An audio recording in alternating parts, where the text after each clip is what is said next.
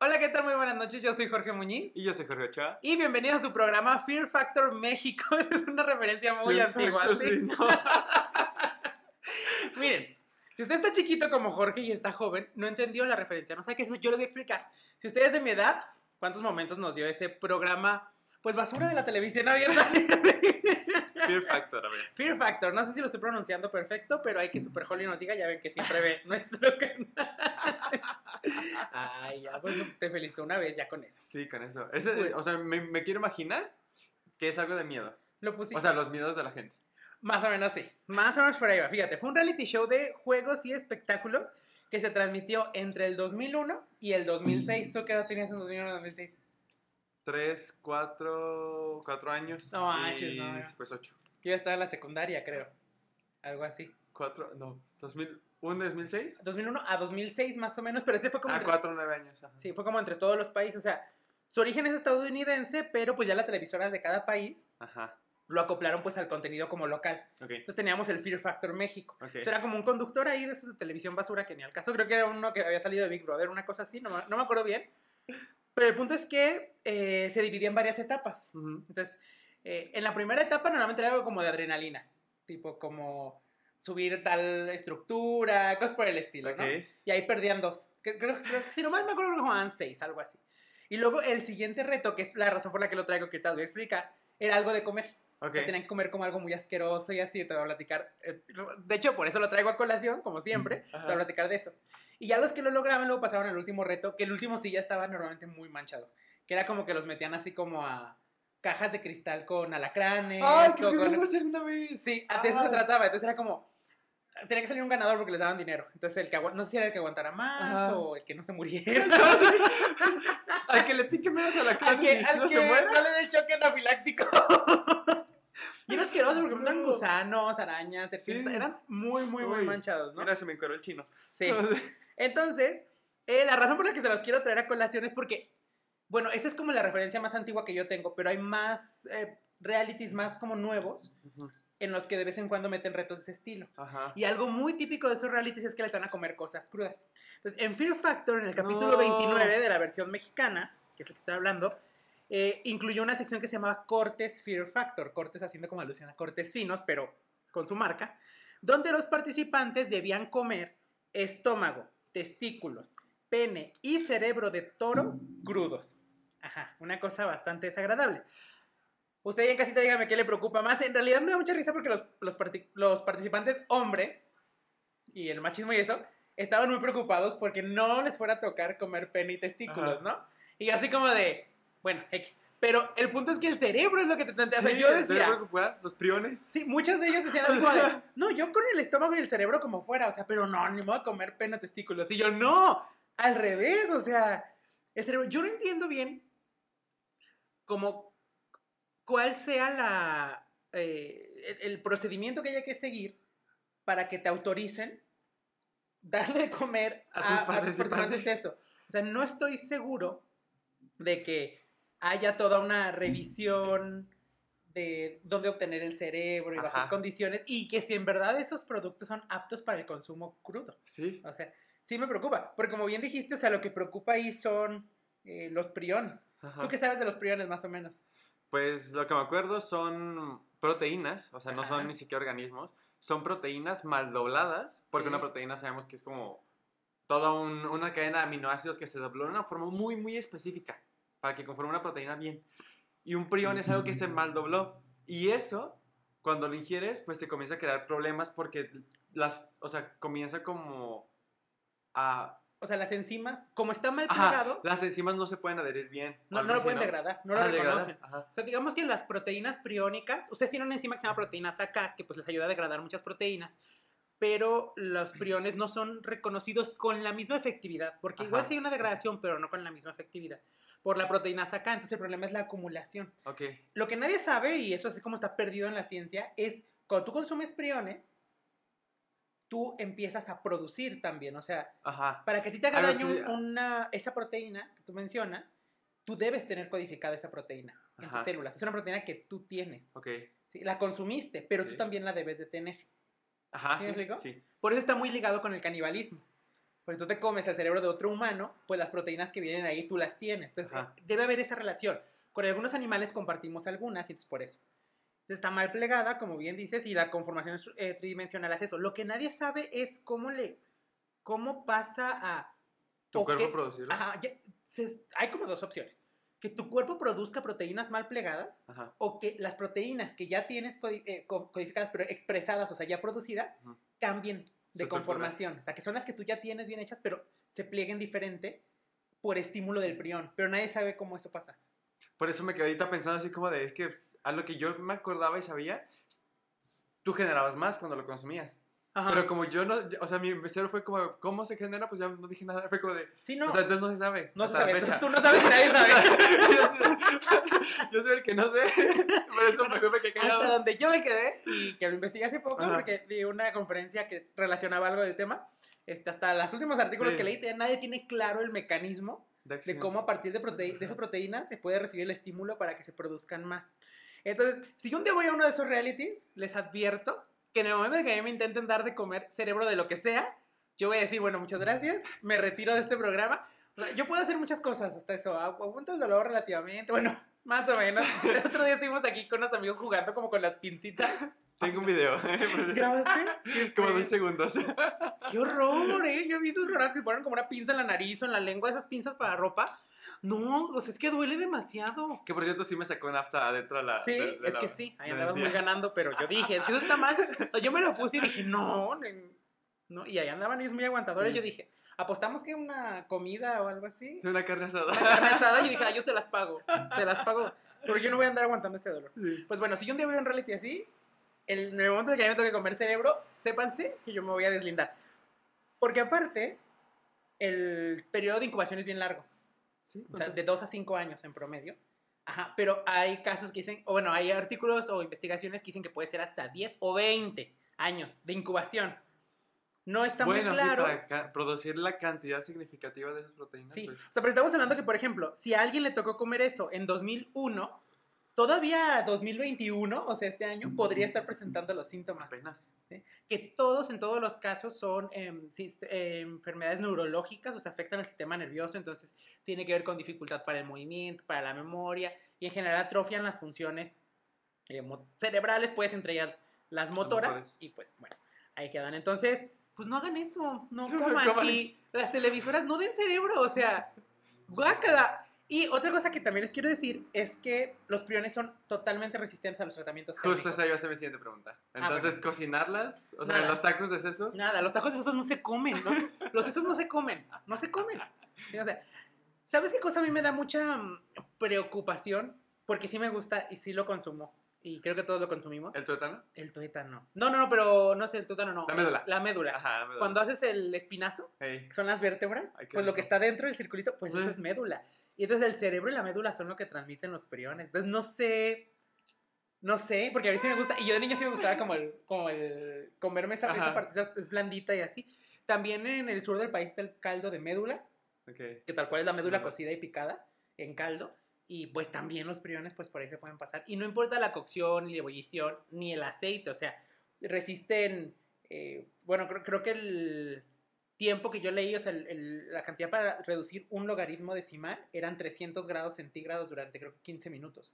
Pero 300 grados, o sea, Y solo usa un logaritmo también. y solo es un logaritmo, Ajá, no ajá. es- entonces no, no es como muy significativo, entonces, pues no, a- a- y como está íntimamente relacionado con el canibalismo, pues eh, te hace de que algunos animales, está prohibida la proteína animal para otros animales. Por Sí. ejemplo, para las vacas, antes sí en la molienda les echaban más vacas, cadáveres de vacas. Al cuadrado. Sí, la hamburguesas al cuadrado de los Simpsons. Ahí, ahí en el canal tengo un análisis de ese capítulo por si lo quieren muy ver padre. este, del origen de esa enfermedad priónica, la enfermedad de las vacas locas particularmente. No es la única, pero sí es la más eh, conocida. Entonces, pues resulta que no hagan eso. Si les dan de comer cosas raras, am, pues mientras no sea cerebro, ustedes... Y crudo, ¿por qué crudo? Es que todo crudo, pues es que sí. Es que bueno, era el fear factor ahí. Sí, ¿qué les van a dar? Ajá. A mí que me den wasabi, me vomito. Odio el wasabi con todas mis fuerzas. Es una cosa espantosa, yo no sé cómo la gente se lo come. Pero Yo- bueno, Yo una vez agarré así un pedazo que De yo le quiero guacamole. ah, sí, ahí también. Ajá, sí. Yo le eché a mi sushi así, me eché y casi me guacareo. No. Bueno, pues esto no se va a quedar así. Dicho todo esto, yo he preparado el día de hoy para Jorge algo que él no sabe y es completamente sorpresa. Ya me preocupaba. Hoy vamos a jugar Fear Factor. Los que están en Spotify, Apple Podcast, Google Podcast, váyanse ahorita mismo a YouTube. Bueno. Estos 10 minutitos. Pueden, eh, pueden escuchar cómo se vomita también. Mira, déjate digo lo que hice para ti. Ahora, ¿saben qué? Hace mucho que no veo a Jorge porque aunque vivimos juntos, él está ocupado yo y no nos hemos hecho, teníamos un montón que no nos Sí, veíamos, no, pues. como una semana. Como ya empecé a trabajar de 2 Sí. a 9 de la noche, pues llego y me duermo. Sí, entonces yo de pronto, ya pronto no lo veo y dónde está así. Entonces, ahorita que nos sentamos es el único rato que tenemos para convivir. Y yo dije, le voy a preparar una sorpresita.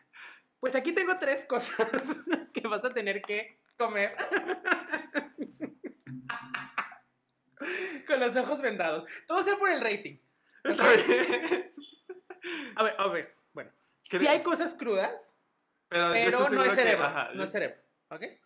Y son cosas que había en el refri. Eso sí, no sé cuánto tiempo tenían ahí. porque no iba a comprar. Todo se come, todo se come. Sí, todo se come muy bien.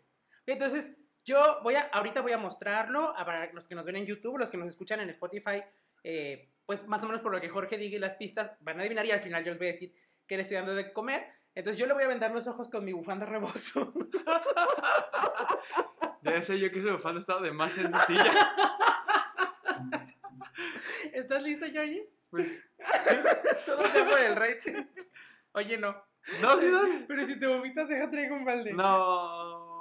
Si huele feo, probablemente me. El sabor no me. No me ¿El sabor no? No. Ok, bueno, no sé. Creo que uno huele feo. Pero es que no se describe feo. O sea, voy a tener que escribirlo. Tienes que adivinar qué es. Ok. Pédatelos bien. No hagas trampa. Mira, también aquí tengo una cuchara de más.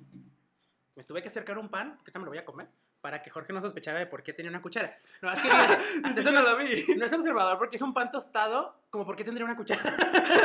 Ni siquiera vi la cuchara. Muy bien. Entonces, bien, voy a ir sacando las cosas, no veas. No, pues no. Esto es lo primero que te voy a dar a probar. Esto no sé si te gusta. Este, estaba ya en el refri, tiene como una semana. Oh. Ay, dime por favor que no lo no, no, no. Es no, una torta no, ahogada no, que no, estaba ahí quién sabe cuánto. No sé. Ha descubierto. Yo dije, si Jorge lo dejó. Ay, no es la perrita. no no te vamos a dar nada a ti, princesa, bájate. ¿A poco quieres esta cochinada? No, guácala. Adiós.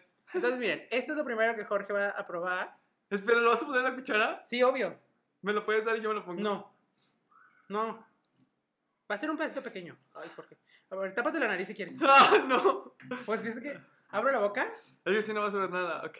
Espérate. Pero levántate para que. Aquí está grande. Así para que. Abre, cierra acá. Ay, guácala. La consistencia está fea, ¿eh? Ahí va. Ay, sí está rico. ¿Es una jericaya? Sí. La, verdad es que a mí se me antojó la jericaya, no te la voy a dar. ¿Pero cuánto tiempo tenía que yo no la he visto? ¿O Así dónde ahorita, ahorita fui a la tienda a traerlo. Este sí ya es más. Seguro que tenía. O sea, estoy frío. Se me frío. O sea, se me fue la así. Este sí. También te lo voy a dar con cuchara. Para no manosearlo yo tanto. Ahí está. Entonces, ¿ya se te pasó el dulce? Este no, este. No sé si este, este color esté bien. No. No sé, pero bueno. No creo que haga daño. La calidad y la inocuidad. No es lo mismo. Ay, ya sé que. ¿Qué es? ¿Qué? Ay, ¿por qué me dio mucho asco? ¿Qué? Hace un poco asco. ¿Qué es eso? ¿Qué es? Una salchicha. No, es salchicha. Es el jamón que tienes ahí olvidado hace 15 días que ya perdió color. ¿Está bien eso? Ah, te creas, es cierto. Es una No salchicha. perdió color, es jamón de pollo. Ah, es una salchicha. Es muy barata, pero a nuestra perrita le encantan. Entonces, ¡ay, quieres! ¿Quieres salchicha? ¡Ay, qué bonito! Que no se le debe dar, nos dijo el, el, el doctor. Y esto ya es lo último. Ay, no. Me tiene con el Jesus de la mouth. No, este, es, este sí es el último y ya no sé. Este sí es el que no sé si te gusta, la verdad. Pero yo creo que sí. Más a mí, yo sí comería.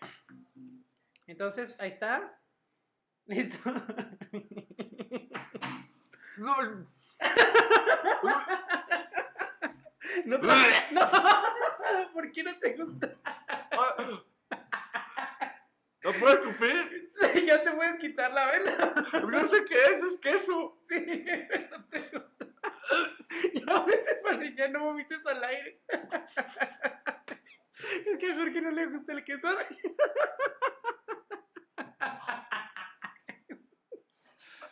Ay, no. ¿Qué es así? Así no, ya sé. Y esa marca es rica, pero.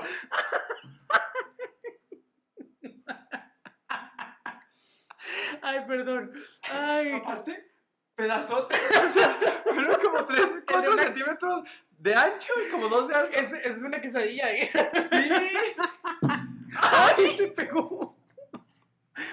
¡Ay, la perrita de un sope! No sé si escucharon eso, pero se Es que ay, le, se pegó le la gustó, le gustó, quería salchicha. ¿Quieres más salchicha? Ven, ven para acá. Ay, no. Lo que no hace no por los views.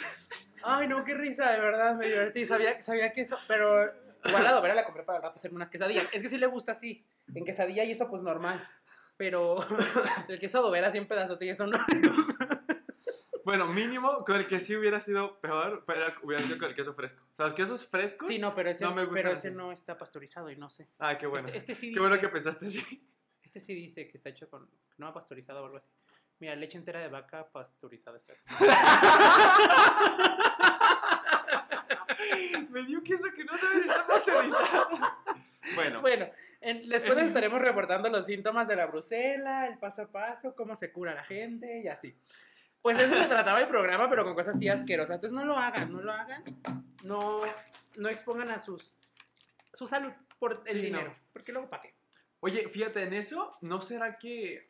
Digo, no sé, he escuchado mucho o visto en Facebook en estos días de dos días para Ajá. atrás, un, una- un nuevo show que se llama Los Juegos del Calamar. Ah, vi, pero no entendí nada. ¿Qué es eso? Ah, yo tampoco, yo apenas lo quiero empezar a ver, por si quieres un verlo. Es un, es un reality show, pero yo honestamente digo que es una serie reality show. O sea, es Ah, falso, un falso reality show. Ok. Porque se trata de que, a lo que me contaron, es- es- son coreanos Ah, ¿cómo que los contactan para los contactan no sé los contactan porque tienen deudas entonces les ofrecen dos cosas a los ganadores bueno los contactan y a los jugadores les ofrecen dos cosas una morirse o dos este ganar el juego y, y o sea le dan una cantidad muy grande de dinero para saltar sus deudas ¿Cómo es morirse? pues morirse O o, sea, sea, pero- o te mueres o pagas tus deudas lo cual la, cualquiera de las dos está bien para ciertas O sea, ¿pero quién me contacta? ¿A quién yo le debo?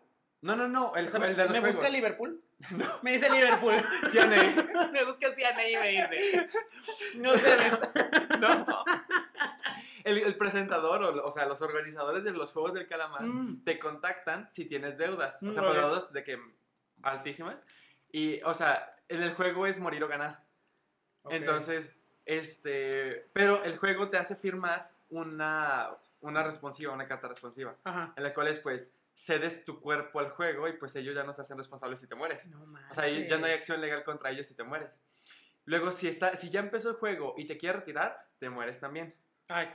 Entonces, pues es. O sea, cuando me dan de comer cerebro, yo me largo. o sea, te mueres.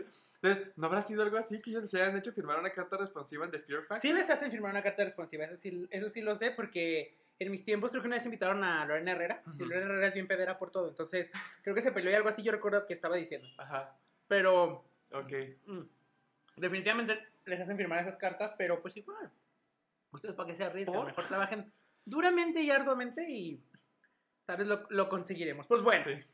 ¿Algo más que quieras agregar No, eso era todo, solo lo al de Fear Factor? la carta responsiva. Ay, disculpa lo del queso. Hubiera sido pequeñito. Ay, no, me dio mucha vida. Le, le- decía a Jerry de hace rato, le decía, "Ya, ahorita tengo a Jorge, no queda así porque vamos a hablar de Fear Factor.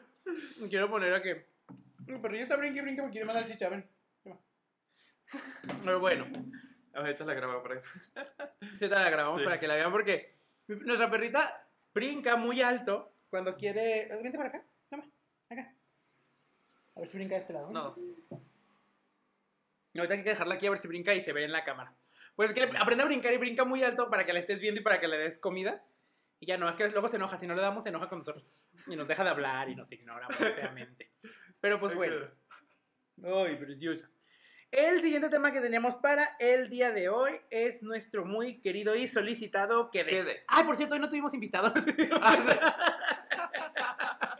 Dijeron, no, no hay invitado.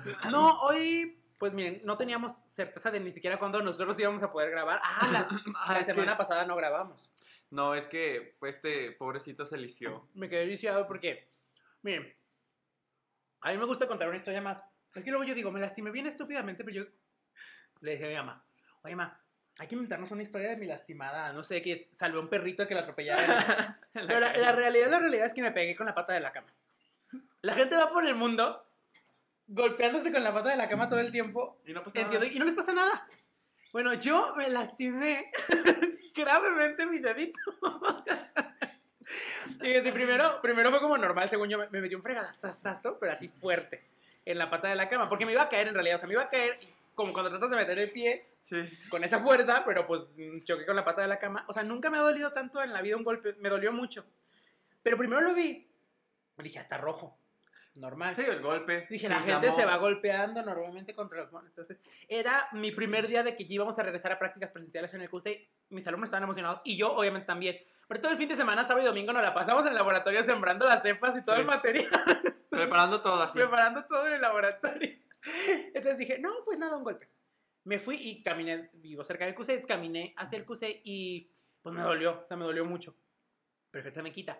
Llegué dos horas antes de mi práctica, dejé el material con Josie, le mando un saludo si ve esto y Josie no me dejará mentir. Dos horas antes de mi práctica llegué, le dije, oye Josie, este va a ser el material que voy a usar para la práctica de hoy a las 3, te lo puedo dejar aquí mientras me voy al laboratorio a trabajar y al ratito bajo. Y ella me dijo, sí, está bien, se lo dejé ahí. Subí, estuve platicando con la doctora Lili y todo. Y ya poquito antes de mi práctica yo sentía como que me apretaba mucho el zapato. Me aumentó una talla. Yo dije- en dos horas, fíjate. ¿Sabe- ¿Y sabes qué pensé primero? O sea, sí, obviamente pensé lo del golpe, pero pensé que yo tenía como el calcetín mal acomodado. Eso es como sí, que pasa. sientes que algo está raro. Entonces dije, me voy a quitar el zapato para verme. Me quité el zapato para verme. No, no, no. El dedo el, e- es como el que equivale a este, pero en el pie. Gigante, morado, parecía una Yo creo que estaba al doble de tamaño. O sea, se dobló en tamaño el dedo. Se dobló hacia adentro el dedo para empezar en la cama y luego se dobló en feo. Sí, horrible. Y se veía feo, feo, feo, feo. Entonces yo lo vi y dije, mm, no, sí voy a ir al hospital. Con la pena tuve que cancelar a mis alumnitos este, lo, del, eh, lo de la práctica. Bueno, la, la voy a reagendar, ni modo. Y pues ya fui al doctor, obviamente las miles de horas esperando a que me atendieran, luego la radiografía y pues todo va muy bien. Aquí sigo con mi pie. De hecho, ustedes me ven con una camisa muy elegante, pero traigo chanclas porque todavía no puedo usar zapatos. Sí, es cierto. Yo en serio dije, siempre te pones Siempre zapatos me para pongo grabar. zapatos. Porque, Porque es como todo el outfit completo para entrar en personaje. Pero hoy no, hoy traigo chanclas porque no me cabe mi pie. Pues si no te quieres sentir tan... Miserable. ajá. A mí me pasó exactamente lo mismo ¿Te pasó? en la prepa. ¿A poco con una mueble? Eh, fue con una caja de herramientas. Ah, ok. Igualita la que tú tienes en mi cuarto. Ah, es para eso, para ver si te pegas otra vez. Sí, justo me acuerdo que yo estaba, eh, iba a participar en la tabla rítmica de la prepa. Ajá. Entonces, o sea, bailar y todo ese, ese pedo. Y justo como una semana antes de que ya fuera el 20 de noviembre para hacer el desfile, eh, yo me salía a la coreografía y todo el pedo, estaba muy emocionado. Y iba bajando del baño, de las escaleras de- del baño en esa casa en la que vivíamos, y justo ahí abajo estaba la caja de herramientas, y mi dedo meñique y, y, y pues sí, el, el anular de mi piecito derecho, se le ocurrieron darse un golpe contra esos dos, y me incapacitaron en una semana, tuve que usar muletas, se me- o sea, me, me vendaron el pie, y pues yo andaba así, así como por la vida con, con Oye, eso. ¿No te pasa que luego te lastimas una parte de tu cuerpo como pequeña? Y te ¿y no das te das cuenta cuenta? de lo importante que Sí. es. O sea, es que es increíble. todo. Uno pensaría cuando está bien que, ay, ese dedo del pie, o sea, como si, me, si no lo tuviera X, no, no siento que cambie nada. Pues cuando no sí. lo puedes usar cambia mucho, o sea, ni siquiera te puedes parar bien. Sí. O sea, es como, o como cuando te cortas, no sé, aquí con una hoja. Dices, Ahí está cortadita, pues X. Y te estás lastima y lastima y te das cuenta de lo- el- la De lo importante, sí. Sí. No, las, corta, las cortadas de papel como en, en medio de los dedos o algo así. Es, no, sí. ¿Por, por qué? Entonces, cada, cada centímetro de su cuerpo tiene una razón de ser. Cuídense. Solo que lo ignoran porque es como, ay, me. Es lo normal. Ajá, es lo normal. Estamos acostumbrados. Pues bueno. Mientras sigo dando salchicha a la perrita, les vamos a platicar de El que un quede. Recuerden que en esta sección vamos a revisar algún requisito, criterio, eh, solicitud de algún manual, de alguna norma eh, o combinaciones de ellas, que quizá no están fundamentadas del todo o quizá no están bien fundamentadas. O sea, como que son requisitos que están discutibles, ¿de acuerdo? Entonces, hoy vamos a platicar acerca del muestreo, de la recolección de muestras microbiológicas y voy a tomar como referencia dos. En particular, este que de que les quiero platicar hoy surge primero por esto que, que, revisamos alguna vez, que fue el Manual Técnico de Muestreo de Productos Agrícolas y Fuentes de Agua para la Detección de Organismos Patógenos del Senacica. Es un manual que se le da a los productores de frutas, bueno, que se les sugiere revisar a los productores de frutas y hortalizas donde les explica cómo recolectar las muestras. A su vez, este y muchos otros manuales hacen alusión a un proyecto de norma. No es una norma oficial mexicana aprobada como tal y creo que se quedó en proyecto. Hasta la fecha no sé la verdad si se le está dando continuidad, pero bueno. Eh, tenemos el proyecto de norma oficial mexicana 109 SSA1 de 1994 que se llama Toma, Manejo y Transporte de Muestras de Alimentos para su análisis microbiológico. En estos dos nos aparece un requisito que es lo que quiero discutir hoy con, con ustedes y que estábamos revisando también. Eh, con Jorge queremos platicar es acerca de qué se requiere para un muestreo aséptico. ¿Ok? El muestreo aséptico como tal es un conjunto de técnicas que tú aplicas en la recolección de muestras para que la muestra solamente haga contacto con los contenedores de muestreo y que la microbiología se mantenga lo más fiel a cuando la muestra se obtuvo. Esto quiere decir que no la debes de tocar con tu piel, etc. Estoy que no la debes salchicha. Tómalo acá. Entonces, eh, vaya, la técnica séptica se alcanza así. Sin embargo, hay cosas que no, o hay requisitos que no garantizan la técnica séptica y se toman como que sí. Lo primero que les quiero leer está, eh, es un extracto tal cual del proyecto de norma. El proyecto de norma en el, punto 8.1.5 dice textualmente, para muestreo aséptico debe utilizar bata, cofia y cubreboca. Y no menciona los guantes como obligatorio. Pero espérate, luego dice, de ser necesario el contacto directo de las manos con el producto, deberán usar guantes estériles. O sea, los guantes los maneja como opcionales Ajá de que veas cuando sí y cuando no. mientras que, ajá, cuando amerite, lo cual no está mal. Pero luego dice que para lograr el muestreo séptico hay que usar bata, cofia y cubrebocas y ahí es donde quedamos. Porque no se garantiza el muestreo aséptico con bata, cofia y cubrebocas. ¿Por qué razón? A ver, tú, por ejemplo, tomas tu muestra con una bata. Ajá. Y o tú, estás supervisando a alguien que toma muestras, mejor dicho. ¿Qué pasaría si tú ves que esa persona se coloca sus guantes estériles y luego toca su bata? Pues no, o sea, ya contaminar los guantes. Pero si la bata está lavada. No está estéril. No está estéril. ¿Y si está desinfectada? No es estéril. No está estéril. Entonces, al final, la bata no es necesaria para... Es decir, tú puedes tomar una muestra sépticamente con bata o sin bata. ¿Sí me explico? O sea, no es un requisito para que la muestra sea séptica. Y al revés, porque les da otra vez la sensación de confianza de que traigo bata y así. Entonces sienten que al traer toda la indumentaria... Que ya.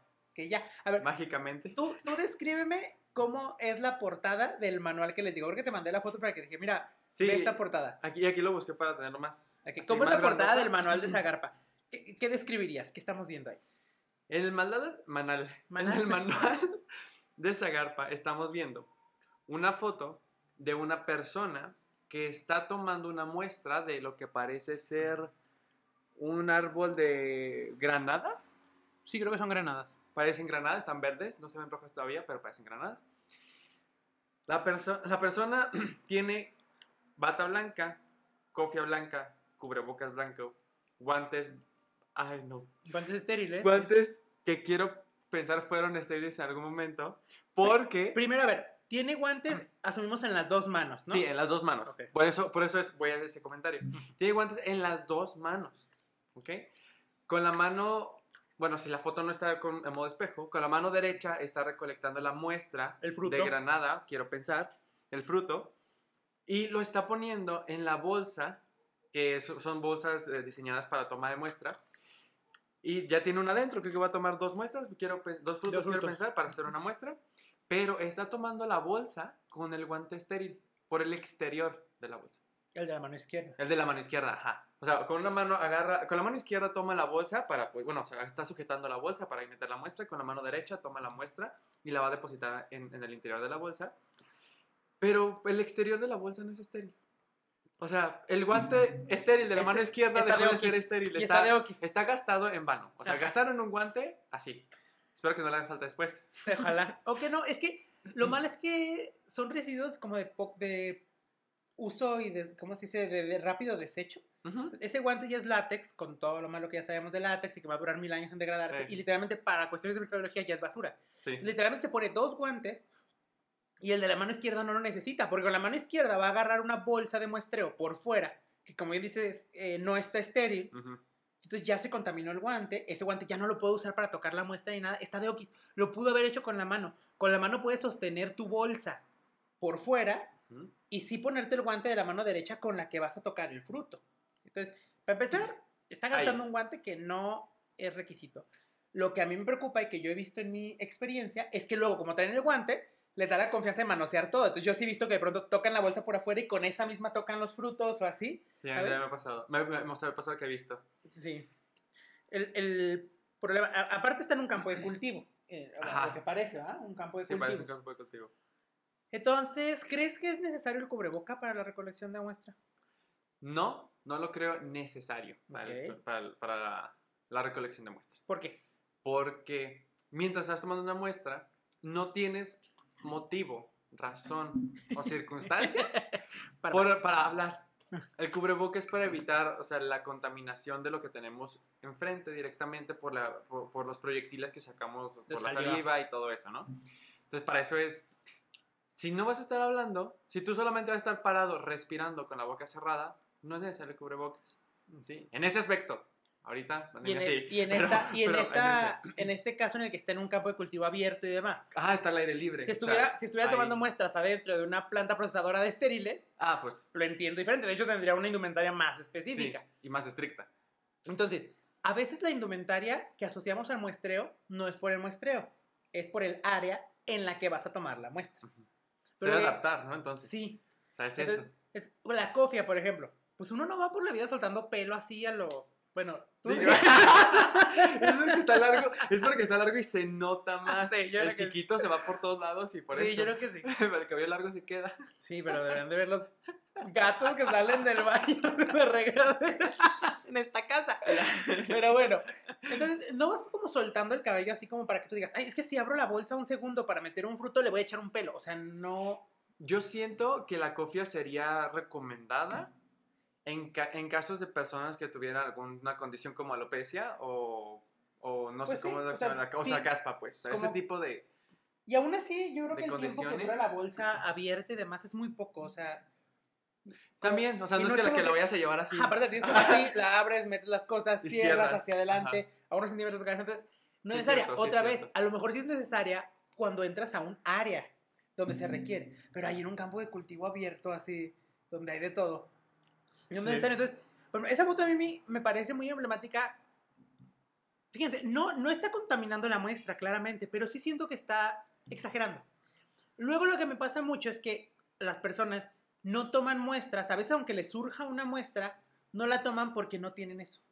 Entonces, a mí se me toca que me dicen, uy, maestro, es que el otro día yo observé esto y quería tomar una muestra. ¿Y por qué no la tomó? Pues no traía bata, ni cofia, ni cubreboca.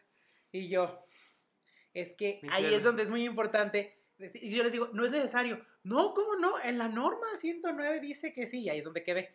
Y Sí. yo, "Oh, ya sé que dice, pero no es No es necesario. necesario. No es necesario para un muestreo aséptico y a veces la indumentaria tiene más que ver con el área. Si no tienes cubreboca, pues no hables. Si no tienes cofia, pues está bien, no, no vas a estar Agárrate el cabello, pelo, ah, si o una gorra, si ajá. te preocupa mucho eso, o sea, Ajá. en fin. De todas maneras, no, no es porque abrir y vayan a caer pelos. Igual la tomas y luego revisas que no haya ningún pelo y vas a ver que todo bien. Ajá. Si vas a pasar mucho tiempo en un área, entiendo. Pero para esto en particular, no tanto. Y lo que sí es muy importante en el muestreo aséptico es el uso de guantes, guantes estériles, que deben cambiarse entre cada tipo de muestra. Pero, por ejemplo, para la toma de muestra de eh, agua fluente, Ajá, ahí por ejemplo no. se puede. De hecho, en ese mismo manual de ¿Qué te Zagarpa, dice? No dice específicamente, pero se ve en una fotografía que hay una persona tomando una muestra de agua de un grifo. Si está más abajito. Ese manual yo me sé de memoria. Aquí está. Ah, Hay una persona tomando una muestra de agua de un grifo y está sosteniendo la bolsa por afuera con los guantes estériles. Entonces, si vas a sostener la bolsa por fuera, no son necesarios los guantes. ¿sí? Solo si tuvieses, y eso sí lo dice la norma, la 109 dice, ah, de ser necesario el contacto directo de las manos con el producto, o sea, con lo que vayas a muestrear, deberán usarse guantes. Las muestras de agua como tal no requieren el uso de guantes estériles. Ahí van dos, otros dos guantes que están de okis. Por ejemplo, aquí trae guante y está ya almacenando cosas en la hielera y todo eso. O sea, ahí no son necesarios, ¿me explico?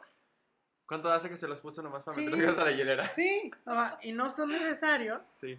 Y es como un gasto y sobre todo que luego les da la falsa sensación a todos ustedes que me estén viendo de que pronto no pueden tomar una muestra por eso. Otro punto que quiero revisar es lo de las batas. Miren, yo en lo personal, cuando a mí me toca recibir o me ha tocado recibir equipos de muestreo o apoyar cuando me dicen, ah, va a venir una persona a muestrear. Si yo estoy ahí y me dicen, traigo mi bata, yo suelo sugerir que se les den batas de la empresa. A mí no me gusta que lleguen con su bata, me da ansiedad. Sí. Porque, a ver, son el equipo de muestreadores, no tienen una bata por empresa. Con la misma bata, muestran un montón de empresas. No siempre tienen un muestreo por día. Hay veces que van, toman muestras en un lado, otro lado les queda de pasada, toman muestras en Sí. ese lugar y luego ya se pasan. Entonces, a ver, ¿esa bata dónde ha estado? En todos lados. ¿Me explico? Ahora, yo entiendo que tú puedes lavar y desinfectar tu bata, pero sinceramente, ¿la esterilizan como tal? No. Y la tela tiene mucha capacidad para retener microorganismos. Entonces, sí existe la probabilidad de que aunque esté desinfectada, pues de pronto pudiera quedar algún contaminante. Pues a lo mejor. Sí. Esporas. Sí, entonces imagínate, yo, yo frutas y hortalizas frescas, yo eh, pensando que tengo mi empresa así, yo no me siento cómodo de que antes hayan tomado muestras en una empresa, en un rastro, por ejemplo, donde se ha procesado carne cruda, donde hay aerosoles de sangre y todo eso. Seguramente su cierto. bata los tiene. Entonces, yo no me siento cómodo de que entren con esa bata, aunque la hayan lavado y desinfectado, a menos que me digan, no es que las esterilizamos, salvo así, yo a lo mejor sentiría como la confianza, ¿sabes? Fuera de eso, no, entonces yo digo, aquí hay de dos. O tenemos batas desechables en la empresa o tenemos batas propias de la empresa que nosotros sabemos el tratamiento que les dan y solo se usan aquí. Si no tengo ninguna de esas, yo prefiero que tomen muestras sin su bata, con la ropa que traen. Que estoy casi seguro que es ropa del día, lavada, Sí. limpia y que la probabilidad de que esa ropa la hayan usado en otra empresa es reducida. O sea, ¿sabes? O sea, como que digo, mm, no. O sea, no me dan confianza. Es que las batas de verdad a mí no, no me dan confianza porque además ya ha habido brotes en los que se ha observado que las batas han funcionado como vehículos. Vectores. Ujú. Entonces, híjole, cuando yo veo las batas digo, ¿dónde se usó y cómo se ha tratado para que tú garantices que tu bata no tiene microorganismos? Yo prefiero que no usen. Y también que me ha, estado, me ha tocado estar del otro lado, que es tomando muestras aquí en el laboratorio de inocuidad con los alumnos. Si hay empresas a las que llegas y si te obligan a que traigas bata. Ujú. Y pues sí las lavábamos y las desinfectamos, pero pues es la bata que, que usas en otros muestreos y en otros Sí, lados, claro. ¿sabes? Es como, bueno, yo la lavé, la desinfecté, la dejé en cloro 15 minutos, lo que tú quieras, pero pues no es una bata que solo voy a introducir a esta empresa. Tú sabes que esa bata la usaste en el rastro, otros la usaste en una muestra donde estabas muestreando estiércol, la usaste, ¿sabes? La, la, la usado en varios lados. Y aunque está desinfectada, pues que tú digas, no, pues yo garantizo al 100% que no tiene salmonela o que no tiene microorganismos de esos otros lugares en los que he estado, pues está dudoso. Sí. ¿Sí me explico? Entonces yo ahí es donde digo, pues es que no es tan necesario. Y aparte ya, siendo prácticos, luego vas a un campo de cultivo donde hace un calorón de la Sí, fregada. no, es horrible. 40 grados en Sinaloa. Ajá, y estás sudando y el calorón y la manga larga y estás como de que no, tu bata está... Ah, tú dices, bueno, es que la bata está bañada en sudor, ¿cómo está mi ropa abajo? O sea, es, es un sufrir. Entonces ni es cómodo siquiera y entonces más coraje me da porque ni es necesario.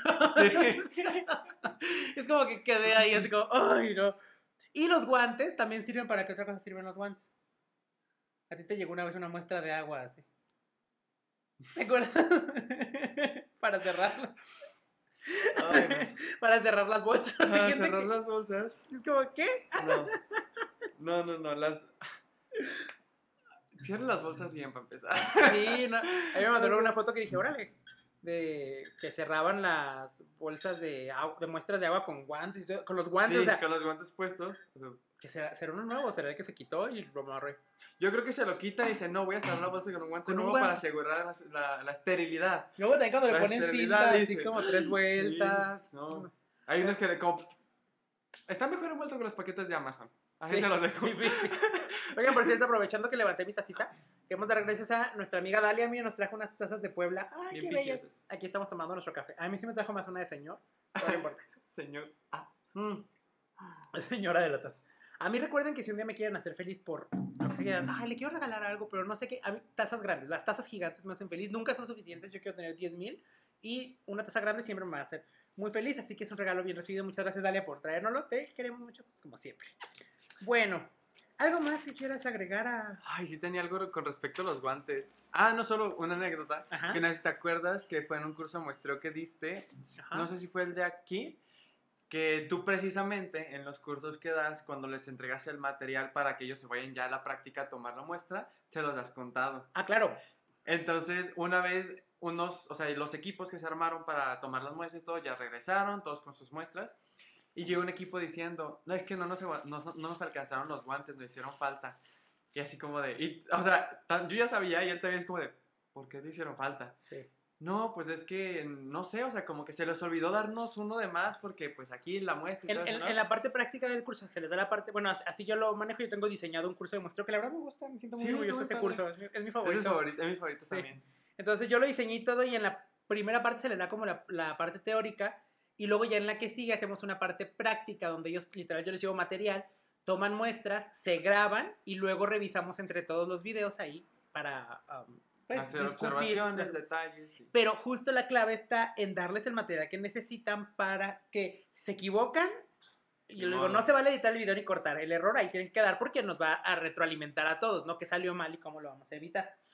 Y se le da también el material justo, cosas que son necesarias y cosas que no, para que entre esta discusión de eso. Entonces, que, que nos reclamaban. Ajá, fue como, es que no nos dieron los guantes suficientes para tomar la muestra. ¿verdad? Y así como de, y los demás, o sea, los otros equipos de repente era como de, no, es que pues a nosotros sí nos alcanzaron. Sí. No, pero nosotros también, es que sí, a nosotros nos dieron menos. ¿Cuánto nos dieron? No me acuerdo, voy a decir cinco guantes Ah. para, para todos, ¿no? No, pues cinco guantes. Y de repente los otros, ah, es que a nosotros también nos dieron cinco. A ver, ¿por qué vas a alcanzar? Y ya nos ponen los videos y precisamente la muestra de toma de agua la hicieron con guantes. La que era de grifo no requería. Esa, ajá, que nada más es abrir la bolsa, desinfectar pues tu, el área donde vas a tomar el agua y pues así, o sea, meter la bolsa así. No es necesario el que te pongan los guantes y ellos usaron guantes ahí. Entonces ahí se lo fueron, creo que usaron uno y pues ya no les alcanzó para la última muestra, que era la siguiente. Entonces Verdad. pues ahí es donde... Pero es justamente como motivar a esto, es motivar esto de que, de la trampita, de que se, se cuestionen si realmente lo necesito o no, porque muchas veces hacemos como muy en automático, y pues bueno, la verdad es que ese curso me divierte mucho y está muy padre. Bueno, entonces pasemos con nuestra siguiente apartado. Nos dieron ganas de chismear y esto se los va a presentar Jorge. ¿Cuál es la sección del día de hoy que no es chismecito? Se llama Nuevos Cazadores de Microbios. Yes. Esta sección la...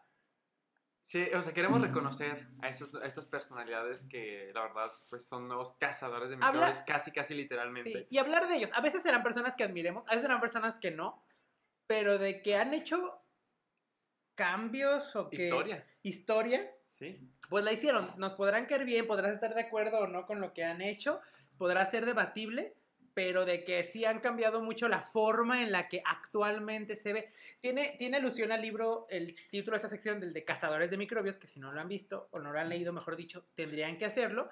Ese, ese a- a- retrata la vida de los cazadores de microbios clásicos. O sea, Anton van Leeuwenhoek, Luis Robert Pasteur, Hooke. Robert Koch, Hooke. Ay, ajá, Sí, sí, todos ellos ajá. este, eh, que bueno, obviamente sentaron las bases de la microbiología, pero de entonces a la hora, a, a la fecha, la microbiología ha tenido muchos cambios, nuevas perspectivas.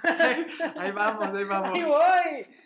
nuevas perspectivas, cambios en general, y pues también es muy importante hablar de eso. Entonces, ¿a quién vamos a revisar el día de hoy? Hoy es un señorón de la, de la inocuidad que justamente... Muy polémico. Ajá, que justamente no tiene, no inició con nada que ver de la inocuidad. Se llama William Marler, es de Estados Unidos, este, ese viejito, señor, ya de edad avanzada. Am, él espera, antes de decir esto, necesito que me lo aclares, a ver si lo has escuchado. ¿Has escuchado del banquito de las tres piernas de la inocuidad? No, fíjate. Ah, ok, Debe es ser que- una analogía ahí con. Sí, es una analogía. O sea, dicen que la, la, la, o sea, el food safety se, tiene tres bases, Ok. entonces lo ven como un banquito, o sea, de tres piernas, y que una de ellas es eh, la, la revisión de un manejo efectivo de los planes, o sea, como tipo HACCP y todo eso. Ok, Eh, las, preventiva, las acciones preventivas y correctivas sería la segunda pierna. ok. Y la tercera serían los programas de auditorías internas. Las Este, auditorías. Auditorías internas, Ya. ajá. Esas serían como las tres piernas.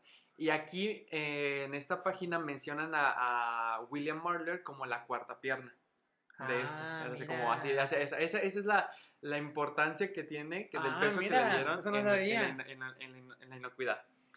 Ay, padre que, Entonces- así como, que, que, eh, les presentamos a William Merler eh, la cuarta, Cuarta pierna, pierna. de la inocuidad. What the fuck? La cuarta pierna de la Ay, ojalá y me inocuidad. algo importante para hacer como el asiento. Pero yo quiero ser el respaldo. Oye, silla, de la silla de la inocuidad. sí. Entonces, am, un poquito de la biografía de este señor es que en los últimos 20 años se ha vuelto uno de los más destacados y poderosos abogados de la inocuidad en el país. Ah, tiene 63 años actualmente, es un hombre de cabello gris, eh, físico Ah. compacto, así es como lo describen en su Sí. biografía, físico compacto. Tiende a hablar con una, una voz alta y rasposa, pero con una, un tono como muy este, bonito de escuchar, es lo que dicen. Ah, su firma de abogados está en el, en el piso número 28 de una oficina de, de servicios en Seattle. Ah, se han metido cientos de demandas contra muchos de los productores más grandes de Estados Unidos de alimentos, en- perdón, de alimentos en el mundo, no solo en Estados Ajá. Unidos. Se estima que ha ganado más de 6 millones de dólares en veredictos y pues, o sea, como, eh, ¿cómo se llama cuando, cuando te dan dinero? Compensaciones, Eh, compensaciones. ajá. Eh, y la firma se queda con el 20% de esas ganancias, entonces un 1.2 millones eh, En eh, ganancias dólares. está bien. 1.2 ¿Al año? ¿Eh? ¿Al No, año? en total, pero son 600 millones, serían 120 millones de dólares. O sea, lo que se, han- lo que se ha hecho en, estos, en, esos, en ese tiempo pasado. Es, es este. Es padre porque aquí en México a lo mejor no tenemos tanto la cultura de si llegas a exponerte a esto, podrías demandar a, a Sí. la empresa que te, que te expuso y que afectó tu salud. Y mientras más grave sea la consecuencia, pues más severa será la sanción económica y pues más, más eh, ¿cómo se dice? Grande será la, la La remuneración. remuneración. Ajá. Allá en Estados Unidos, él, este señor es muy famoso porque él contacta a las víctimas y les ofrece el apoyo una vez que se entera que eso está ocurriendo. Eso es lo que la gente luego ve un poquito mal. Como que... Se aprovecha. Que se aprovecha. O sea, que él parece que se aprovecha de lo malo, pero pues en realidad yo, desde un punto de vista muy como neutro al respecto, lo veo como un ganar-ganar. Sí. O sea, él, pues, está haciendo su trabajo. Siento que es como el de, no te deseo el mal, solo quiero que mi negocio prospere atentamente las funerarias. sí, algo así. ¿Sabes? Es que... Y yo, yo lo agradezco un poco porque a mí me pasa... Yo soy una persona que trata mucho de resolver y cuando ya se resolvió el asunto, no soy mucho de andar buscando culpables ni nada. O sea, es como, "Ah, bueno, ya. Busca soluciones, no culpables. Pero sí es cierto que si pronto se afecta a mi salud, yo me concentro en recuperarme. Ujú. Y sí necesito gente como él que me diga, oye, no fue justo lo que te hicieron, yo te ayudo, yo te asesoro, yo te dirijo, porque yo no tengo idea de cómo se hace Ajá. eso. Entonces, si yo me hubiera afectado y que me dijeran, yo te, yo te ayudo, yo te dirijo, para que podamos eh, demandar y que tú obtengas la, la compensación que te mereces por esto que te pasó. Por ese te- daño causado. Ajá, por el Pues, daño que te causaron, pues que se agradece, porque por mí difícilmente lo voy a lograr, porque no tengo el conocimiento, los medios, los contactos, y pu- pues sí, de pronto necesitas una guía, y él funge como esa guía, que Exacto. por eso las empresas llegan a verlo como villano, pero las víctimas, pues, Pues como el no, héroe. exacto. O sea, las empresas, como bueno, yo digo que también no le conviene a una empresa que lo demande, entonces Claro. está bien que lo pinten como el malo, porque pues Claro. de esa manera ellos se defienden como de, es que no, él se está aprovechando de, pero pues cada quien juzgue, nosotros no juzgamos, Si el día que uno se ve afectado en un brote, desearía tener a un lado un, un abogado como él. abogado como él, La verdad para es que, que él sí. te ayude, y más especializado en esto. Porque, a ver, cuéntanos acerca de... De hecho, en eso que dices de que él va buscando a los clientes, eh, mencionaban que, eh, pues como los abogados de traje, maletín y todo eso,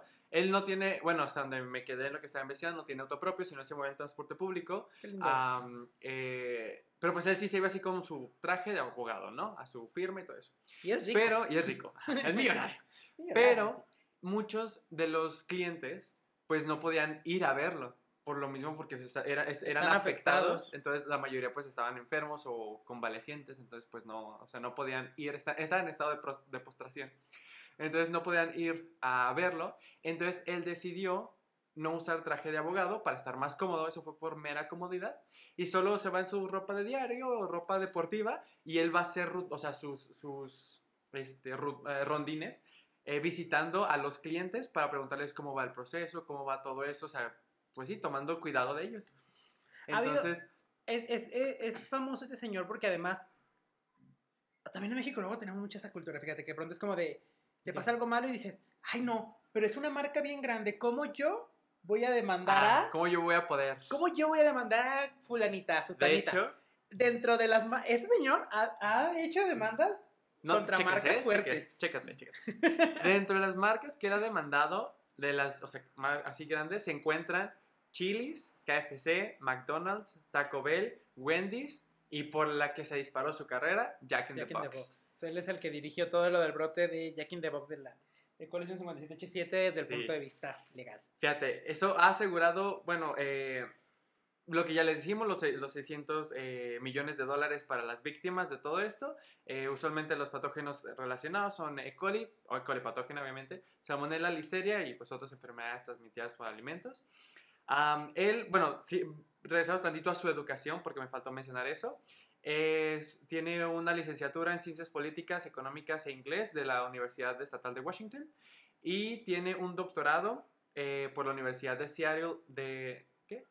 De Seattle University School of Law. De- eso lo, lo obtuvo en 1987. Eh, ¿Pero el doctorado en qué es? Es que así se, se llama Juris Doctor. Es Ah, como un doctorado especial que tienen allá, que es de los grados más altos relacionados con las leyes en Sí, es Estados que ese es Unidos. como más general. Ajá. Entonces, es, o sea, es un Juris Doctor o Doctor of Law, algo también así, o sea, Doctor doctor, de leyes. leyes. Ajá, es- ese es como de los grados más altos que existen en eso, hasta a lo que yo entendí, no soy de leyes, entonces alguien corríjame si estoy mal. Em, y dentro de los casos más notables que ellos tienen, se encuentra el de dos, aquí remarcaban dos, el de Stephanie Smith, quien consumió una de las hamburguesas contaminada con E. coli 157H7 y la dejó con un daño y parálisis cerebral. Y la que a mí me impactó más fue el de Linda Rivera, una madre de 57 muy años con seis hijos que duró hospitalizada por más de dos años después de que el médico la diagnosticara con... Estas son palabras del médico, así estaba citado en el, en el documento.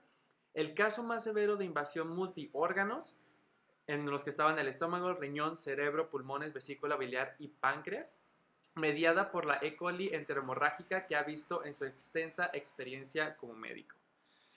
Entonces esta señorita, pues sí, la- señora, sí, la Sí. pasó muy mal. Ah, bueno, no reportaba que, que murió, según No, yo no que no. murió.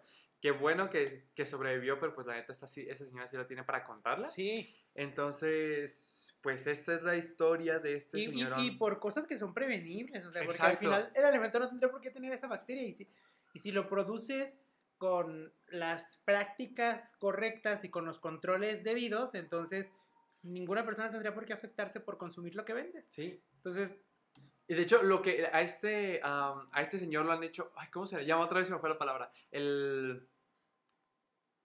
Los que representantes de, de, de los movimientos y así. Estandarte como No. el sinsajo. No. O sea, como yo soy, yo soy un así de tal comunidad, así, yo soy un representante. Pues sí, como Es que tiene una palabra que el otro día tú mencionaste, que no te, gusta, que no te gusta que los influencers utilicen esa palabra. ah, este activista. Activistas, eso. Él es uno de los Ay, activistas. sé, ya, ¿por qué no me gusta que los influencers? Chisme barato para otro podcast. Pues no me gusta que los influencers se digan activistas. Él es uno, él es uno de los activistas este, de, la, de la inocuidad alimentaria y tanto así que ha, o sea, ha metido tanta presión en el Departamento de Agricultura de los Estados Unidos que fue uno de, las, o sea, de los eh, parteaguas para que se realizara el Food Safety Modernization Act que es, eh, ah, este es lo que está vigente ahorita, ¿no? Me parece. Sí. Este, y, o sea, se ha relacionado mucho con la FDA y con esto, o sea, los- las instituciones gubernamentales de Estados Unidos relacionadas con los alimentos, precisamente para hacer cambios en las reglamentaciones, en las reglam- Sí, en, la- en la regla- en o sea, las reglamentar leyes en en las general. leyes en general, o sea, en los, en los procedimientos, metodologías, Es que todo eso. las leyes son como generales y luego se componen de reglamentos. Ajá, eso, en los reglamentos en general, o sea, de todo, ya, o sea, todo lo que involucre los escritos para la salud de la gente, en- o sea, en favor de la, de la salud de la gente, él ha tenido mucho que ver porque él sí está constantemente metiendo presión, que los alimentos es algo, pues, parte de nuestro día a día, no podemos vivir sin ellos, y que tiene que ser algo seguro, o sea, tiene que hacer lo más seguro posible para el consumidor, entonces, pues ahí es el, él sí ha logrado muchos cambios documentales, o sea, que sí en, en su, que ahorita est- están vigentes actualmente, Ciertamente. entonces, pues, gracias. Bob Mar... No, Bob Marley. Bill, Bill Bill Marler. Pero también I gracias, Bob Marley. ese es el, el vato de eso No. Tengo todo mal, todo mal, no me hagan caso. Sí, ya basta, basta. Muy bien, pues fíjense, así las cosas. Entonces, eh, pues nada, es lo que les digo que a veces cuando invitamos personas y nos dicen, "Ah, pero es que yo no, yo No soy sé". computólogo, yo soy abogado, yo soy esto. Este, no, no puedo opinar de microbiología, miren. De pronto, tomara que sí. Estaba un abogado que es el defensor de la inocuidad. Imagínense, imagínense que alguien de, de computación y de informática y todo eso se diseñe este Pues los softwares de modelado. las bases de datos, ¿sí es cierto? Los softwares de modelado, yo, o sea, digo, ahorita no tengo ningún estudiante, pero si algún estudiante que sea de, eh, que pueda desarrollar un software, me dice que quiere hacer un proyecto conmigo, o yo encantado de que me ayudara. Tenemos datos ahí que hemos generado hace añales, Un cuenta colonios para el teléfono que sirva, por favor. o, o- o con los mismos programas de model, con los mismos de resultados que ya hemos obtenido hace años, pues capturarlos y poder pro- hacer programas de modelado sería útil. Entonces, claro que podemos colaborar, es que hay muchas cosas que Sí. se pueden hacer. Pues bueno, así las cosas. Y ya para terminar, que ya casi llegamos a la hora, eh, pues tocan los datos curiosos de microbiología, tres datos curiosos rapiditos, más o menos o rapiditos. sea, rapiditos. Este, Ya sabemos de que Jorge. elaboramos si, si son interesantes. Sí, sí, no, pero es que siempre son interesantes. Ajá, sí, estamos- siempre son padres. Entonces, hoy no tenemos invitado, así que pues no va a haber datos que no tengan que ver con microbiología, así que se van a chutar puros microbiólogos. Pero pues eso vienen, yo creo. Sí, sí. ¿verdad? Ya, ya les hice casi vomitar a Jorge con el adobera para que se Ay, no. entretuvieran en otra cosa. Ahora tengo miedo porque No soy vengativo, no. soy vengativo. I don't hold grudges against anybody, así que no te apures. Bueno, Te entonces, lo prometo. gracias. Entonces, ¿quién empieza tú o yo? Yo, yo, Ok, yo, dale. ¿cómo así? El primer dato curioso es que el plural de la palabra bacteria en español Mm. es bacterias. Sí. Pero en inglés es igual que el singular, bacteria. En alguno que otro texto antiguo, porque va a haber gente que va a decir, no, es que yo de repente he leído bacterium. También, o sea, ex- existía en el inglés antiguo. Sabemos que el lenguaje evoluciona. Actualmente es más visto el solo decir bacteria y es aceptado y es en plural también. Am, y virus, en español no tiene plural, es solo virus. Pero en inglés sí tiene y es viruses. Entonces, Sí. a mí mi curiosidad es eso. O sea, están como invertidos Sí, los plurales y los singulares en los idiomas. Bacteria y bacterias es lo mismo. Y viruses y virus son plurales y todo está bien. Entonces, eso, eso es mi Y, primera y- y curiosidad. sabes a qué me pasa luego seguido con las tareas de mis alumnos? Que si escriben viruses Ajá. en español, Porque lo vieron en artículo en porque les inglés. doy artículos en inglés y ven viruses y piensan que se traduce como viruses Ajá. en español. Es como de, ¿cuánto has escuchado viruses tú? Es No. que hay muchos viruses. Sí, pues entiendo porque de pronto están haciendo la, a veces ni cuándo se da. Sí, sí. Están escribiendo, escribiendo, escribiendo, de pronto es como, y entonces veo las tareas. Este tipo de viruses y yo, ¿qué? Ahí es donde entra la curiosidad, o sea, si Sí, ustedes dicen, bueno, léanlo en voz alta para empezar, porque también si lo leen en, en, en la- en, eh, en su mente, a mí eso sí me pasa, fíjate, si leo cosas en mi mente, muchas veces las paso por alto Sí. y las pasa, de repente estoy leyendo en voz alta y es como de, No. no, no, no, espérate. Suena aguanta". raro, que no Sí. suena... Entonces sí, o sea, viruses es en inglés, virus es el plural en español y completamente bien. Oye, pero a ver, ¿cu- ¿cuál sería el término si te quieres referir a uno? ¿Un virus? A una, a una partícula. O sea, imagínate que tienes una imagen de, de microscopía electrónica Ok. y hay muchos virus Ujú.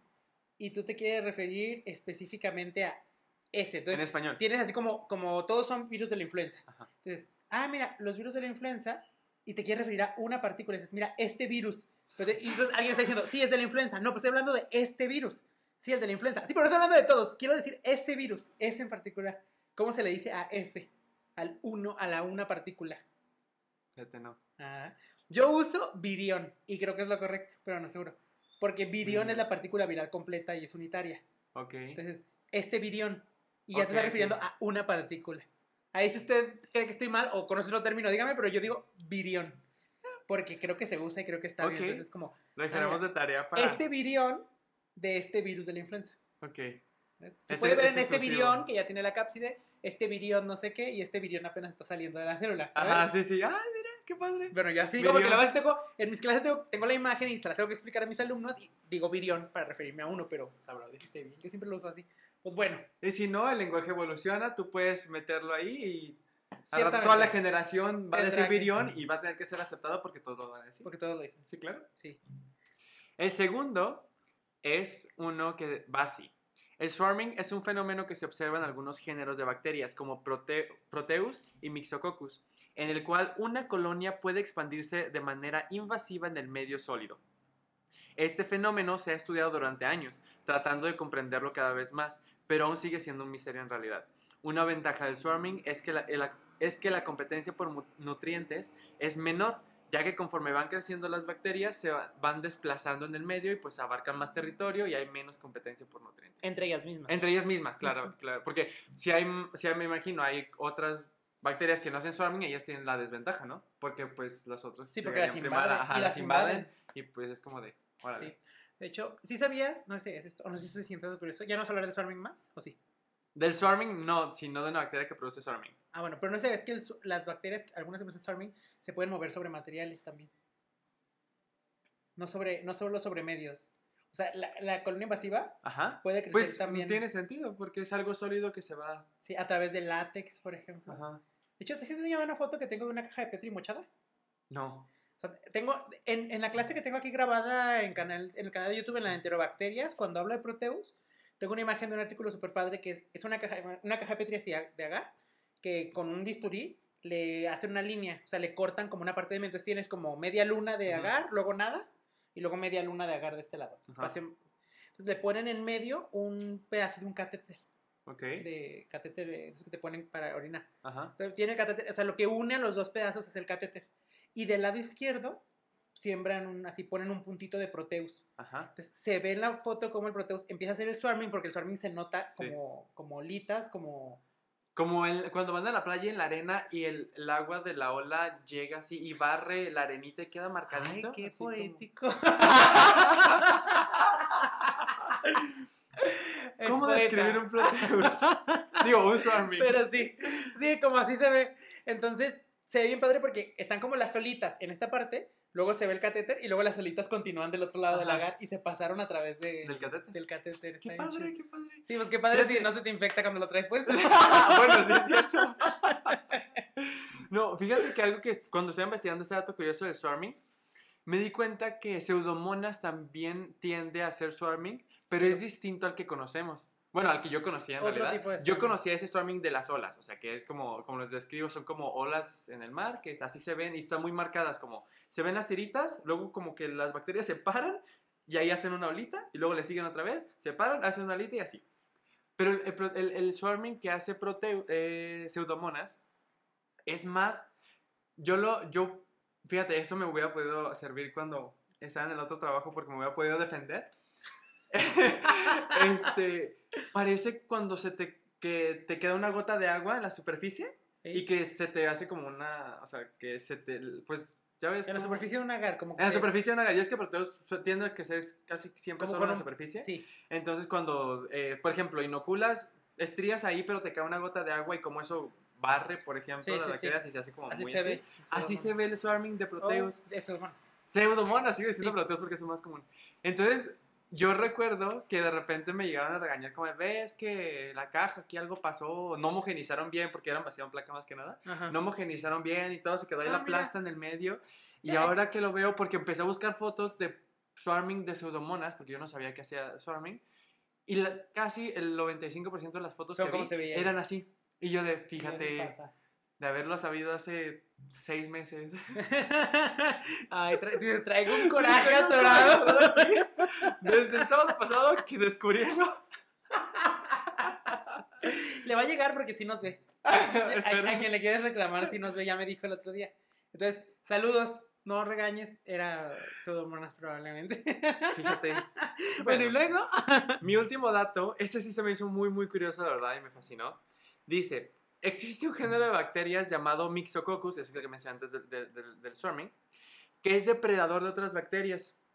El dato curioso aquí, no me voy a meter tanto en la depredación porque no pude sacar algo puntual, es que una especie de este género tiene el nombre latín más largo del mundo, el cual no puedo pronunciar. ¡Ay, intenta! Contiene 62 letras y fue nombrado en, en honor de la isla que lleva el mismo nombre donde Sí. se encontró esta, este microorganismo en Gales, en, en Wales. Bueno, en español es Gales, en inglés creo que sería Wales, no sé si se pronuncia así.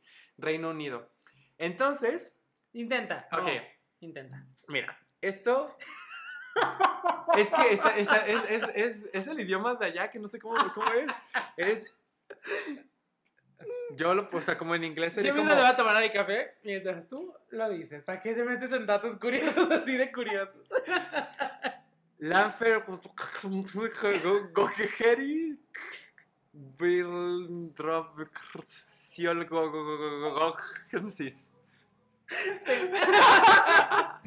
Pero fíjense que lo puedo poner en Google Translate Ay, a afortunadamente. ver, a ver, a ver. Y ahí me va a decir el... el lo puse así. Sí, no, y te, y te dijo, ¿qué estás buscando? Lo puse en Google normal. Sí, está, está muy bonito el nombre. Muy ¿En- bonito. ¿En qué idioma es? Eh, no me acuerdo cómo se llama el idioma. ¿Lo tendrá? Pero sí tiene... Es galés. El idioma galés. Es galés, pero al español, mira, es que no lo... Eh, no, es que no, no se puede traducir porque es un nombre propio de una isla, entonces no se traducen los nombres propios. Este, a, A ver, ver, ¿cómo vamos a, escuchar, vamos a escuchar cómo lo dice San Google. Ahí va.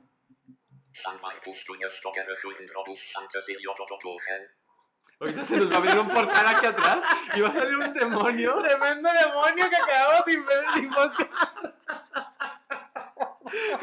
¿Quieres escucharlo más lento otra vez? Sí, otra vez.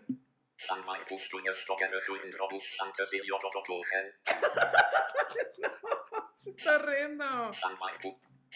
Ay, creo que le iba a decir más lento. No. No, sí, el Gole también ya quiere acabar. Porque me pueden decir esas cosas. Ah, pues ese que dije ahorita es el nombre de la isla. Y bueno, de la bacteria no me le ponen cis. En, ah, no, mentira. Ese. Porque ensis es la terminación que se le dio a la Por bacteria.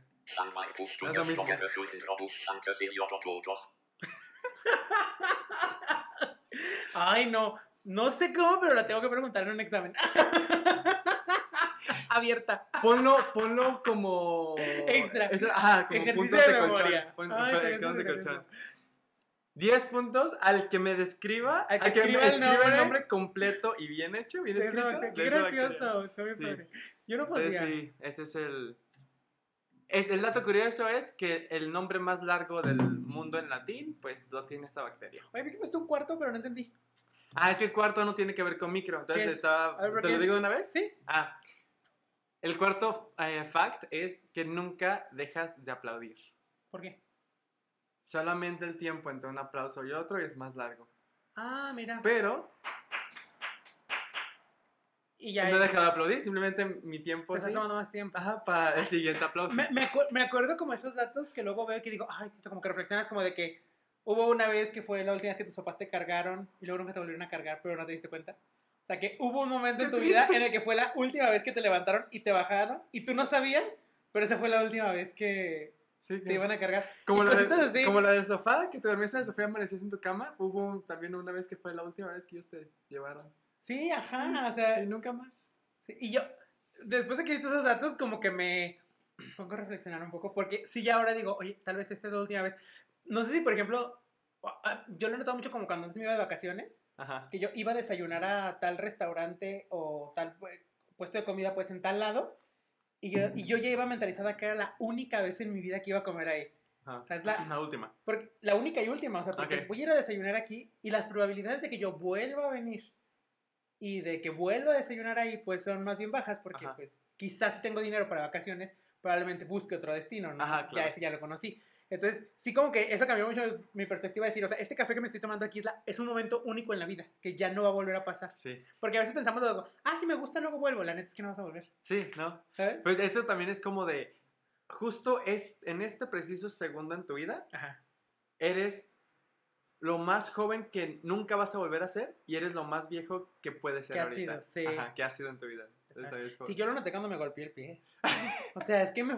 Bueno, pues es que es un muy daño, Sí. mucho daño. Y yo dije, ya estoy viejo. O sea, ¿por qué, ¿por qué tengo este tipo de lesiones ahora? ¿Y por qué son por pegarme con un mueble? Si yo me pego con un mueble muchas veces, no ¿será había que ya la fijación de calcio no es igual a mis Sí. 30? ¿Quién sabe? Me Bueno, falta vitamina D. me falta vitamina D, falta del sol. Sí. Bueno, mis datos curiosos ahí van. Dice, uno, la guerra con armas biológicas es un concepto muy antiguo. Los primeros registros datan de 1346, cuando los cadáveres de los soldados mongoles de la Horda Dorada que murieron por la peste fueron lanzados con catapultas sobre la ciudad de Cafa, provocando una nota- un notable número de bajas.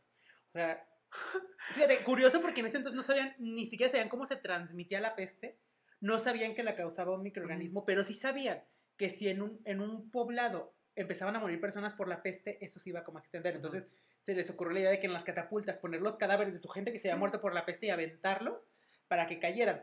Cabe aclarar que Se la me hace peste... poético, fíjate. Sí, es como... Después de muerto, todavía sirves para destruir al enemigo. No lo, no lo entierren, los vamos Sí. a... Porque no los enterraron. Sí, ¿no? Fíjate que no lo sabían, pero la peste eh, bubónica se transmitía por, am, ¿cómo se dice? Por eh, roedores. O sea, hubiera sido más productivo aventar ratas con las pulgas. O sea, es que tienen unas pulgas que son las que te muerden, que transmiten Yersinia pestis. Entonces, hubiera sido más productivo juntar ratas.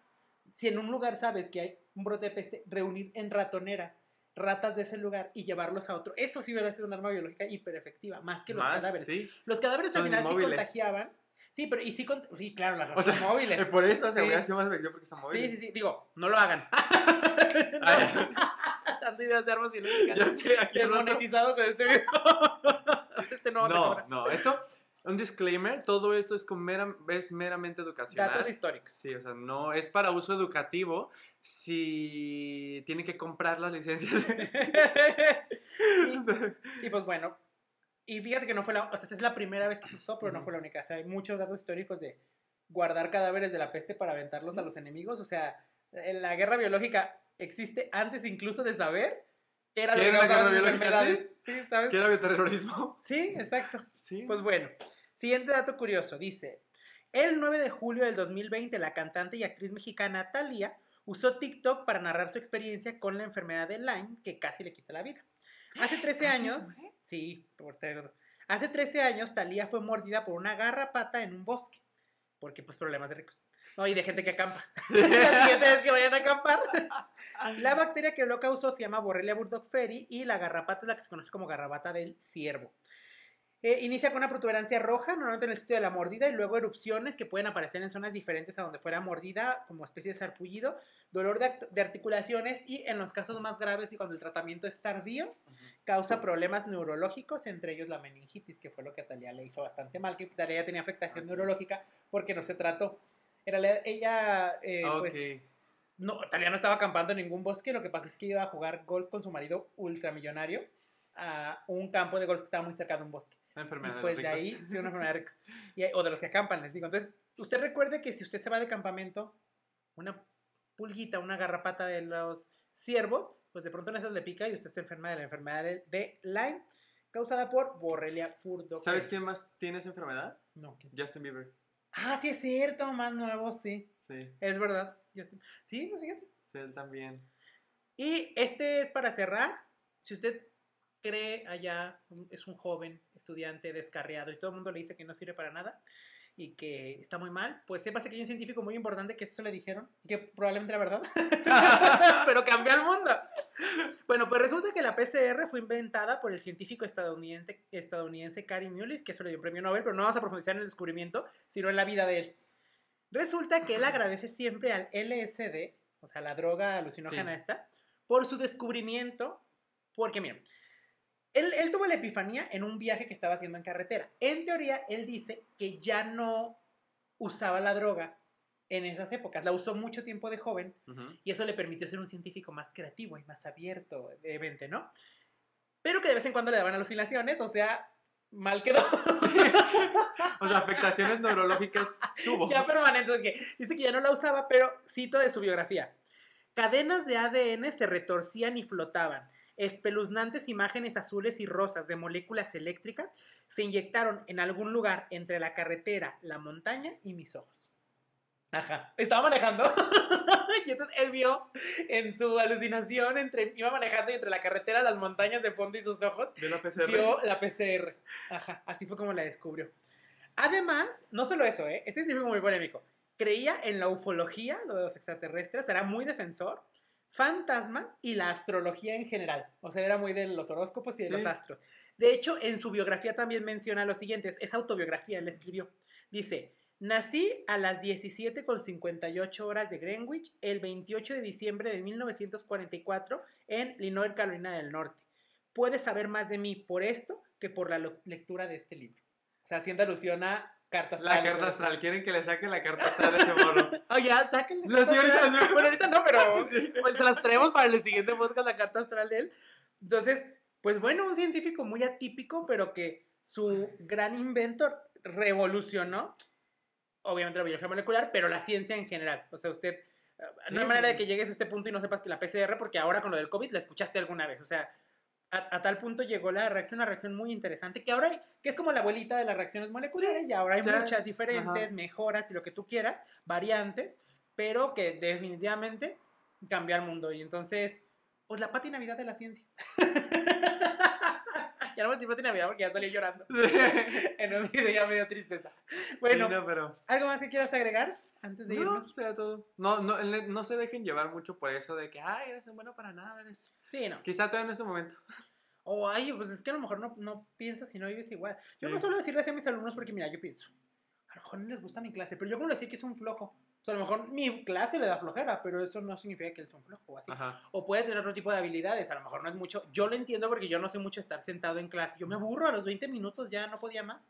Entonces, pero sí soy más de estar haciendo en el laboratorio. O sea, son diferentes formas de aprender Sí, y de todo. Entonces, Claro usted que sí. viva su vida y haga lo mejor que pueda con lo que tenga. Y ya. Bueno, pues, ¿algo más? No, que será Es todo. que mi perrita está gruñendo para Está que le reclamando. salchicha. Sí, es que se vio. enojona, es enojona. Entonces, bueno, les agradecemos mucho que hayan estado aquí. Recuerden que yo soy Jorge Muñiz Y yo soy Jorge Ochoa. y nos vemos Hoy nos oímos. la siguiente semana o la siguiente Ocasión. oportunidad. La siguiente ocasión porque ya me reclamaron que porque no subimos podcast la vez pasada.